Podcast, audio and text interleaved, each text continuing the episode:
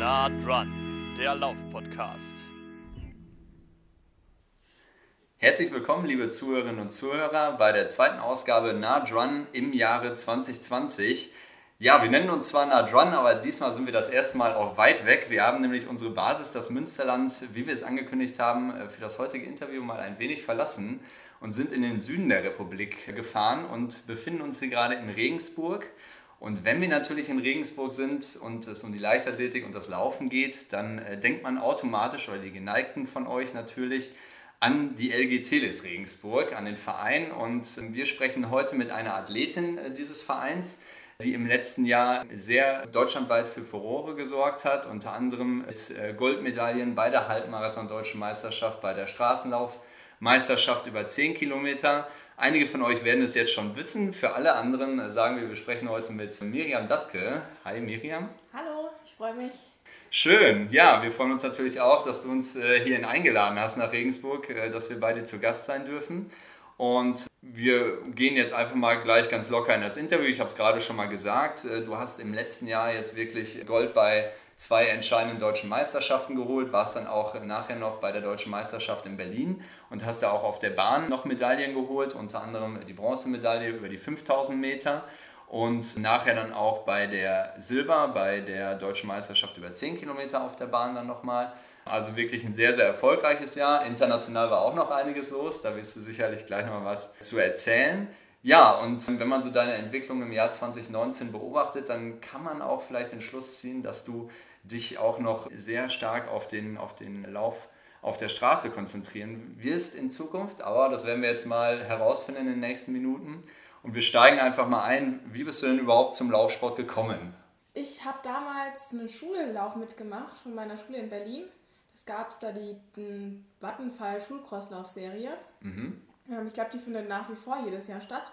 Und dort habe ich dann beim Ausscheidungsrennen in Spandau, also Bezirk Spandau, das ist ganz im Westen von Berlin, ähm, mitgemacht. Und dort wurde ich, ich glaube, zweite damals oder dritte. Und mein erster Trainer hat mich dann mal angesprochen und hat gefragt, hey, sag mal, hast du nicht Lust, ähm, richtig Laufsport zu machen, regelmäßig zu trainieren? Ich habe dafür den Schullauf nämlich mich nicht großartig vorbereitet, ähm, habe gedacht, ich habe einfach mal ein bisschen Spaß dran und ja, dann habe ich mir das Training da angeschaut und aus den zwei, dreimal Laufen die Woche wurde dann auf einmal mehr.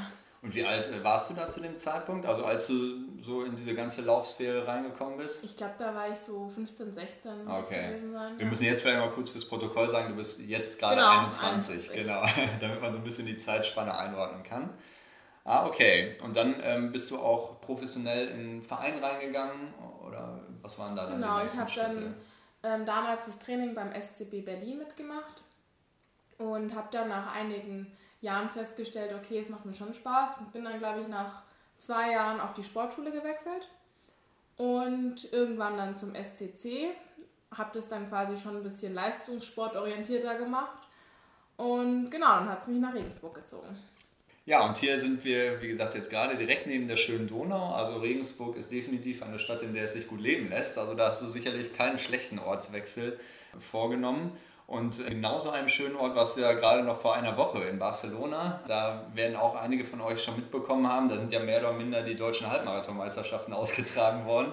Wenn man da so die ähm, Liste sieht, wer da an deutschen Startern und an, ja, an Zeiten, was da auch wirklich gelaufen wurde, was da alles geboten wurde, das war schon echt ganz grandios. Du bist ja da im letzten Jahr auch schon gestartet in Barcelona, hattest da auch schon einen super Einstieg in die Freiluftsaison im Jahr 2019. Jetzt sicherlich auch mit irgendeinem Hintergrund, dass man eine Norm knacken wollte, warst du sicherlich nochmal da. Aber ja, wie war es denn in Barcelona? Wie ist das Rennen in diesem Jahr gelaufen in der letzten Woche? Ähm, ja, für mich war es ein besonders hartes Rennen, da ich die letzten Wochen gesundheitlich Probleme hatte. Und für mich war das dann wirklich mal so ein Rennen, wo ich dachte, okay, ich hoffe einfach auch, dass ich im Ziel ankomme.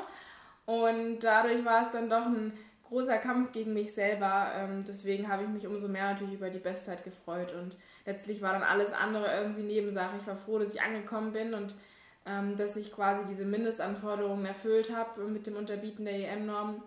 Ja, und jetzt heißt es halt für mich wieder irgendwie ins Training reinkommen und ähm, genau. Also nur nochmal für alle, äh, dieses bloße Durchkommen hat dann trotzdem dazu gereicht, dass du natürlich eine äh, neue persönliche Bestzeit auch aufgestellt hast eine Stunde 11,38, war dann insgesamt unter den Deutschen Rang 4. Alina Reh war da eineinhalb Minuten vorne, glaube ich. Dann kamst du mit den beiden Schöneborn-Zwillingen so ziemlich zeitgleich äh, dann ins Ziel, wenn man es gesehen hat. Wie lief die Vorbereitung auf Barcelona? Warst, warst du damit einigermaßen zufrieden? Oder?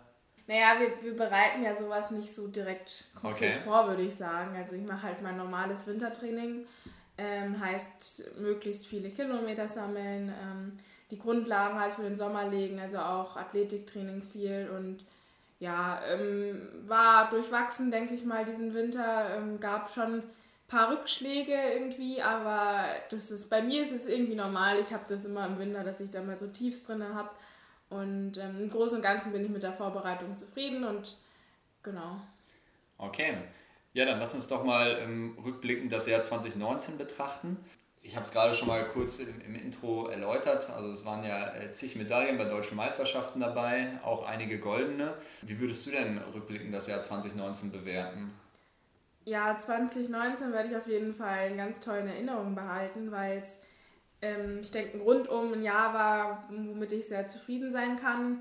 Ähm, mein Highlight war natürlich Gävle mit der U23-Europameisterschaft, wo ich ähm, Silber über die 10.000 Meter gewinnen konnte und äh, über die fünf nur ganz knapp an der Medaille vorbeigeschrammt bin.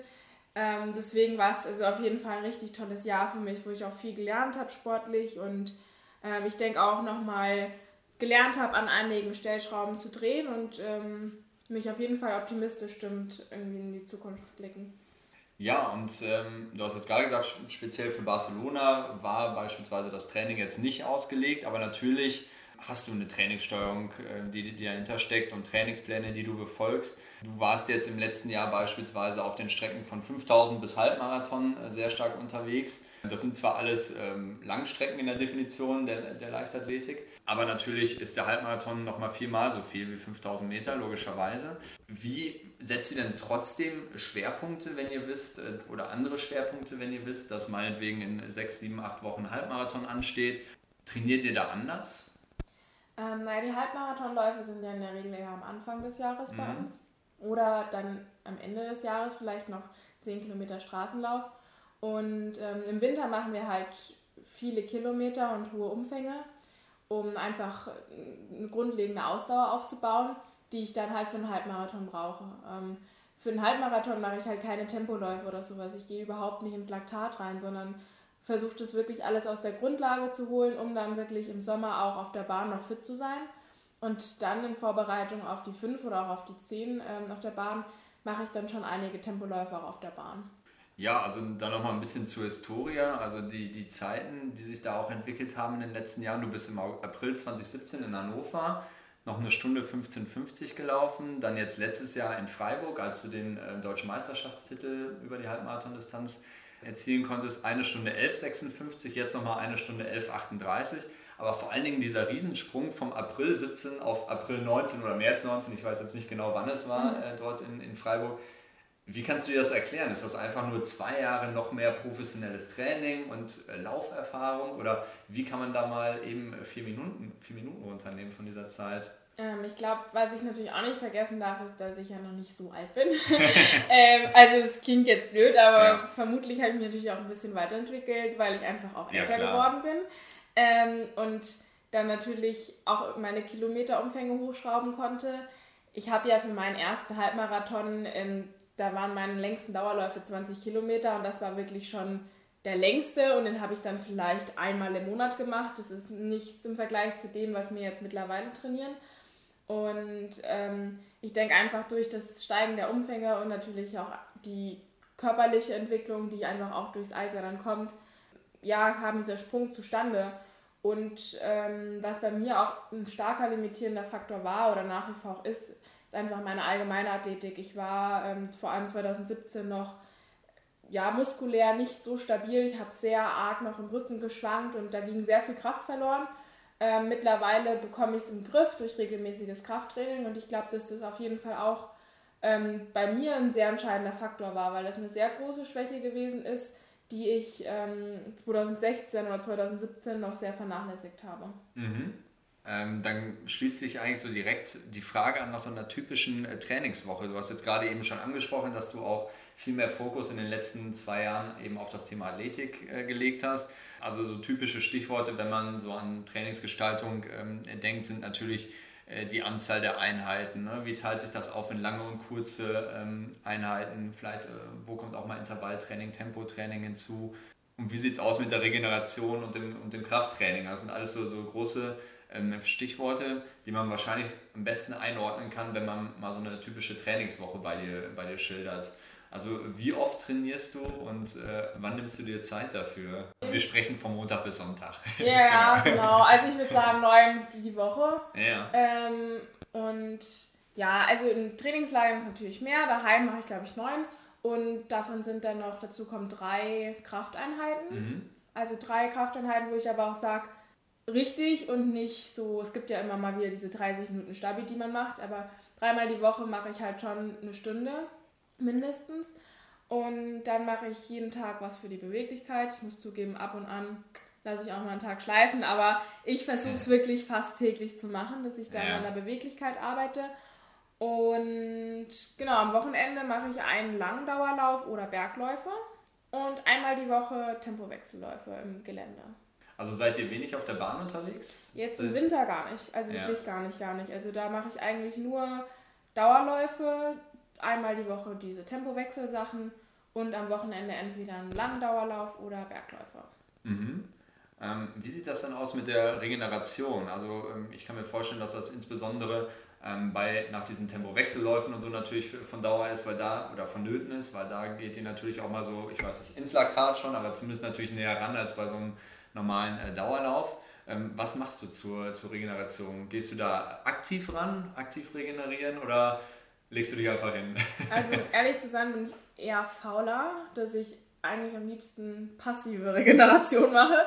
Ähm, okay. Ich weiß aber, dass aktive Regeneration wichtig ist, deswegen laufe ich mich dann meistens einfach locker aus, so acht Kilometer. Ja. Ähm, ja, mit alternativen Trainingssachen habe ich es auch schon probiert, aber ich halte es halt überhaupt nicht lange auf dem Rad oder im Wasser aus. Also da denke ich mir halt schon nach zehn Minuten, ich habe überhaupt keine Lust mehr. Deswegen gehe ich am liebsten locker auslaufen und dann ähm, kann es auch sein, dass das mal 5,20er Schnitt ist oder so. Ah, das beruhigt auch einige Hobbyläufer hier. Also, das ist wunderbar.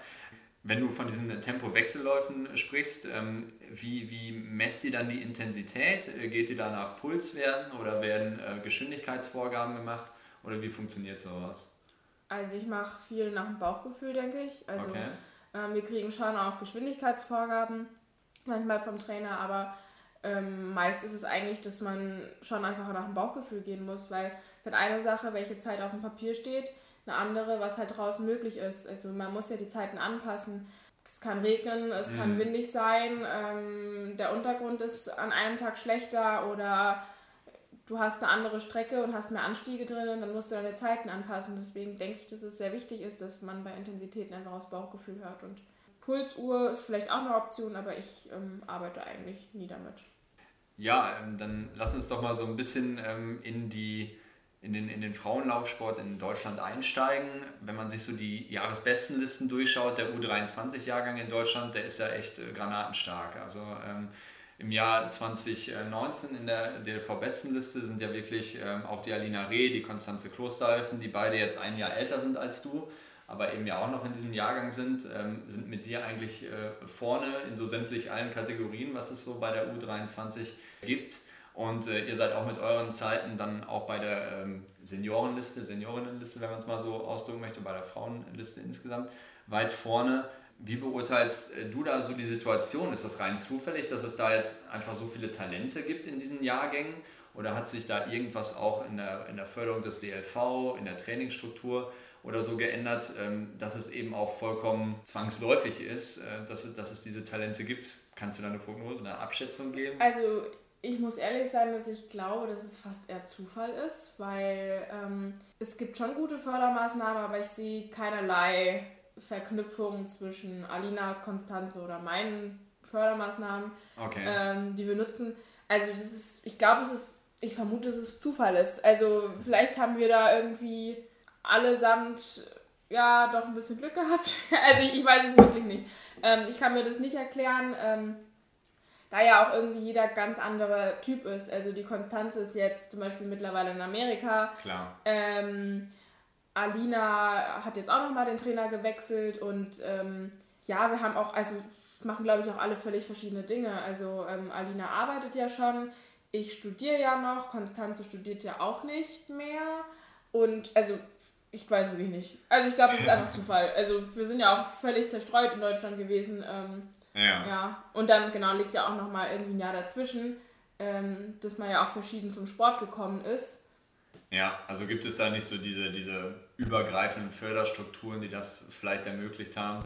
Man kennt es ja beispielsweise, das ist ein total schlechter Vergleich, aber im Fußball ist es ja beispielsweise so, dass Direktiven rausgegeben werden, wie Nachwuchsleistungszentren, wie Stützpunkte, wie auch immer trainieren müssen äh, damit das so und so funktioniert. Aber wenn das bei euch nicht der Fall ist, äh, dann ist es so. Dann können wir uns wahrscheinlich ja. nur glücklich schätzen, dass es diesen Zufall jetzt, diesen Zufall jetzt gibt an der Stelle.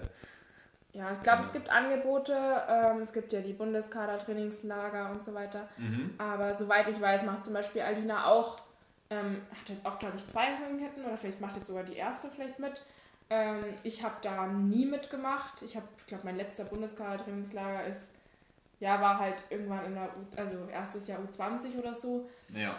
Ähm, ja, ich glaube, wir haben halt auch jeder irgendwie einzeln sein eigenes gutes Umfeld. Also ich halt hier mit Regensburg und ähm, genau, das, ich glaube, das liegt vor allem in Fördermaßnahmen an den jeweiligen Standorten. Mhm. Weil ja. wir halt durch die Teles. Dass sie dann eben euer individuelles Potenzial dann gut heben, ne? Genau. Klar. Ja, aber nichtsdestotrotz, ähm, ihr seid jetzt halt äh, so mega erfolgreich und eben auch schon in den, in den äh, besten Listen dann bei den, bei den Frauen weit vorne. Seid ihr da auch regelmäßig im Austausch untereinander? Gibt ihr euch äh, Tipps oder ist das aufgrund der Tatsache, Mensch, wir sind eine Individualsportart, da will jeder vielleicht auch so sein Geheimnis ein bisschen für sich behalten?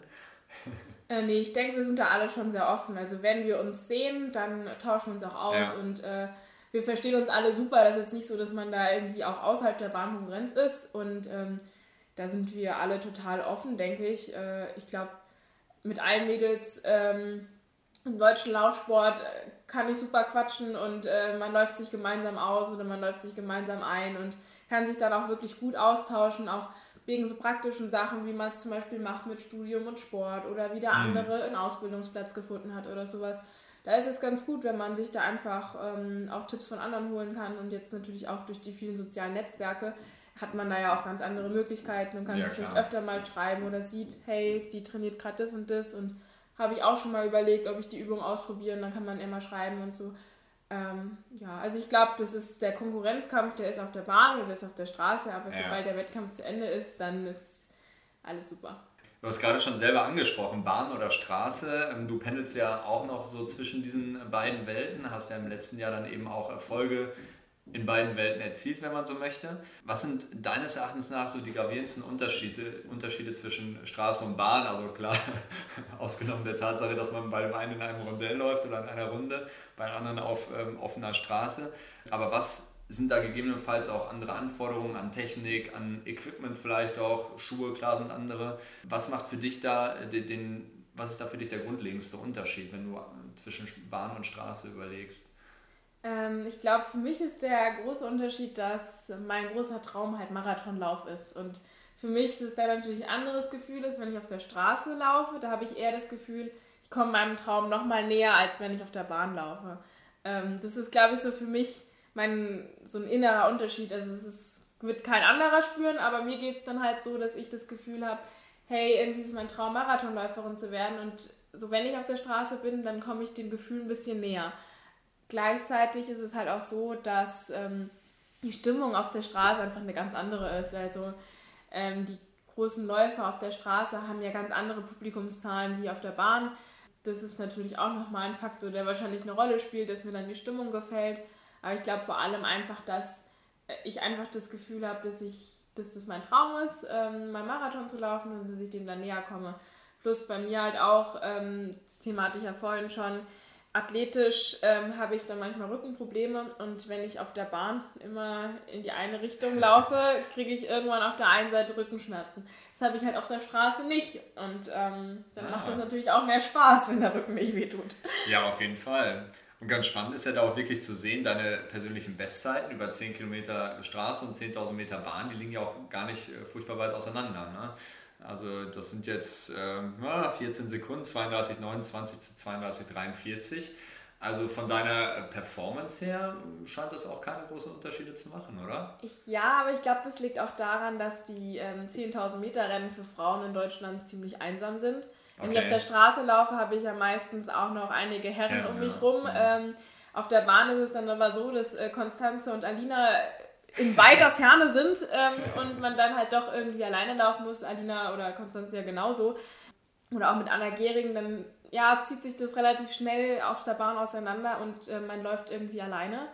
Und auf der Straße ist es halt dann auch nochmal so, dass man äh, das andere Geschlecht noch dabei hat, die dann doch irgendwie ähm, mehr in dem Bereich auch laufen, viele. Und ich glaube, dass dadurch vielleicht auch diese, nur diese geringe Differenz mit mir zustande kommt, dass ich auf der Straße immer äh, gut gezogen worden bin ähm, von netten anderen Herren, die mich dann auch währenddessen angefeuert haben. Du hast es jetzt gerade schon mal selber angesprochen, so Marathonlaufen ist dein, dein großer Traum, den du dir gerne erfüllen möchtest. Du warst ja jetzt letztes Jahr auch schon mal in Frankfurt äh, dann kurz dabei, 2019 beim Frankfurt-Marathon. Bist da nicht die komplette Strecke gelaufen, hast dann einen Trainingslauf gemacht, hast da auch schon mal, denke ich, die Stimmung so ein bisschen aufsaugen können. Bist da vorne mit der, mit der Katar Heinig äh, gelaufen, äh, so hat man dich da gesehen vorne am äh, Frauenfeld gerade schon mal gesagt, die Stimmung ist geil bei so Marathonläufen. Ist es das Einzige, was sich so reizt oder auch so dieses, dieses magische 42 Kilometer und dabei zu sein? Und wann glaubst du, könnte denn dein, dein erster Marathonlauf soweit sein? Du bist ja auch relativ jung. Aber hast du ja Ziele gesetzt? Ja, also erstmal muss ich ja, ich weiß nicht, einmal einlaufen. Vielleicht ist es ja auch so, dass es mir dann überhaupt keinen Spaß macht. Ja. Der Gedanke kam mir auch schon, dass ich jetzt vielleicht die ganze Zeit denke, boah, das wäre so geil und im Endeffekt laufe ich es einmal und denke mir danach nie wieder, ich bleibe auf der Bahn. Ähm, aber ja, es ist die Stimmung, was ist es noch? Ich weiß nicht, irgendwie ähm, macht es mir einfach Spaß, auf der Straße zu laufen. Und ähm, es sind einfach mehr Leute um einen rum. Ja, ja ich weiß auch nicht. Und einen Zeitpunkt gibt es noch nicht. Also das kann ich nicht sagen. Ja, ja muss ich mich mal überraschen lassen. Ich weiß es selber nicht. Ich glaube, mein Trainer hat da schon einen, wahrscheinlich so einen Plan. Ähm, ja. Aber der macht es, glaube ich, ganz richtig, wenn er mir noch nicht sagt, dass ich mir da nicht zu sehr irgendwie noch irgendwas hinterher sehne und dann. Er wird es dir wahrscheinlich nicht. spätestens ein halbes Jahr vorher sagen. ich so. glaube, er wird es mir dann einen Tag vorher sagen. Miri, morgen, ja, da musst du bis ins Ziel laufen. Nee, genau. Ja, und das war auf jeden Fall schön, da ähm, bei der Kata mitzulaufen, das mal so zu sehen, weil ich es einfach so faszinierend finde, so lange, so schnell zu laufen. Und ähm, die hat das da ja so toll gemacht an dem Tag. Also ich dachte mir echt, also ich war, ich weiß gar nicht, wo ich ausgestiegen bin. Ich glaube irgendwann 23, 24, irgendwie sowas ähm, bin ich halt ausgestiegen und dachte mir, ja, boah, also das jetzt noch bis 42 durchziehen. Und die sah da so gut aus und hat das alles so locker gemacht und hat mir dann auch Trinken gereicht. Und ich dachte mir, ich wäre so fertig mit den Nerven. Ich hätte wahrscheinlich kein Trinken mehr rumreichen können. Aber, ja. ja. Ja, also Marathon, ich glaube, wie du schon sagst, lebt auch wirklich davon, dass so viele Leute um einen herum sind. Man, man spürt äh, auch so die, die Stimmung in der Stadt. Also Marathonläufe sind dann ja meistens auch in der Stadt zumindest die größten. Die ganze Stadt bereitet sich immer darauf vor, an jeder Litfaßsäule überall hängt Werbung. Also man, man kann diesem Ganzen gar nicht äh, entgehen. Straßen werden gesperrt und ja, man hat da schon, äh, glaube ich, äh, so ein bisschen den Eindruck, Teil von was Besonderem zu sein. Und ähm, das ist sicherlich auf jeden Fall ein Reiz an der ganzen Geschichte. Du hast ja gerade erzählt, ähm, insbesondere bei deiner Verbesserung der Halbmarathonzeit innerhalb von zwei Jahren von einer Stunde 15 auf eine Stunde 11 dass das auch vor allen Dingen damit zu tun hat, dass du viel mehr Lauferfahrung sammeln konntest oder Erfahrung im Allgemeinen.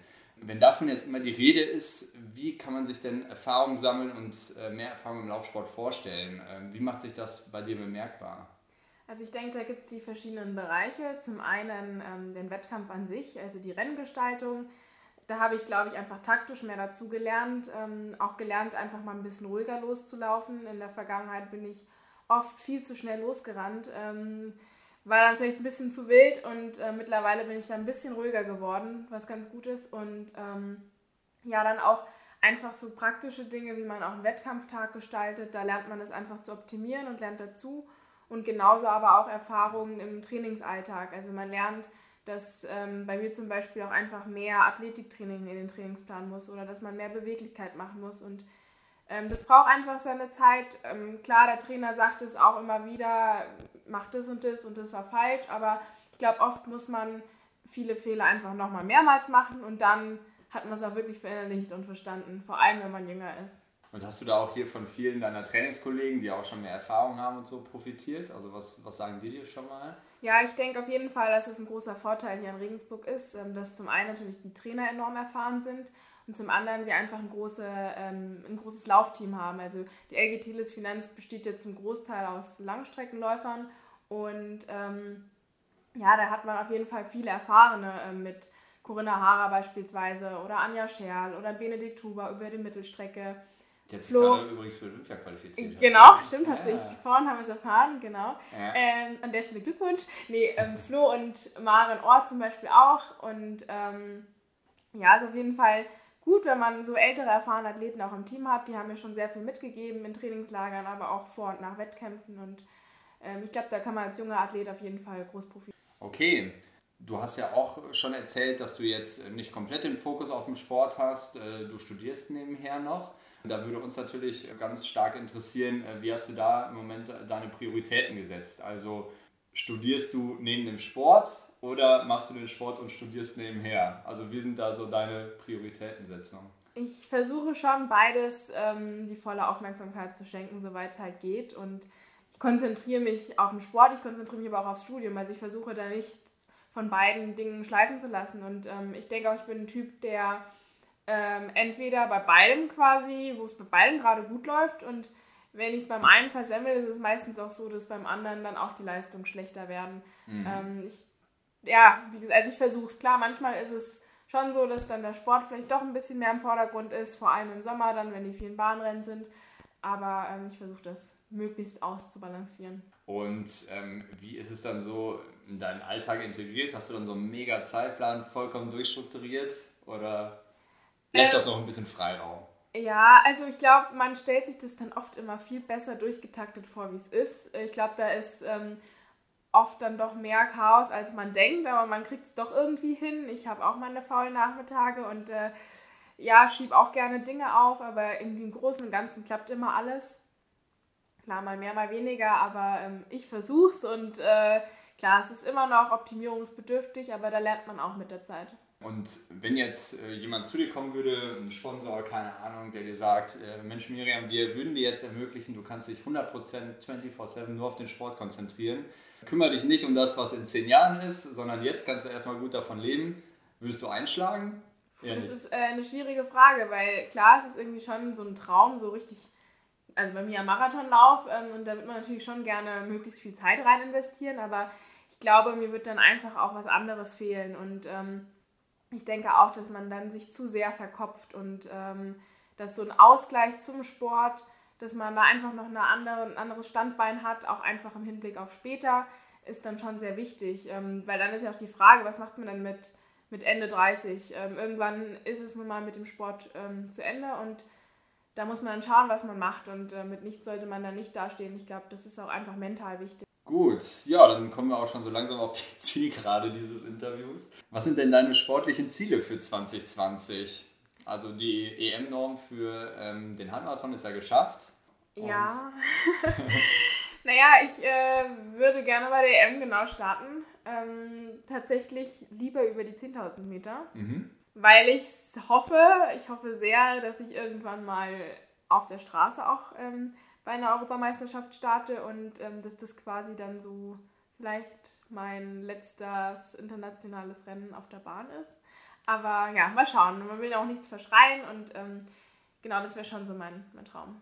Und äh, dann jetzt abschließend, unsere Zuhörerinnen und Zuhörer kennen das, wir fragen immer nach der Lieblingslaufstrecke. Jetzt müssen wir uns natürlich geografisch etwas anders verorten. Wir fragen natürlich jetzt nicht, wo würdest du am liebsten in Münsterland starten, das weißt du natürlich nicht. Aber wenn du jetzt hier in Regensburg unterwegs bist, äh, wo machst du das am liebsten? Tatsächlich laufe ich sehr gerne einfach monoton die Donau auch auf und runter.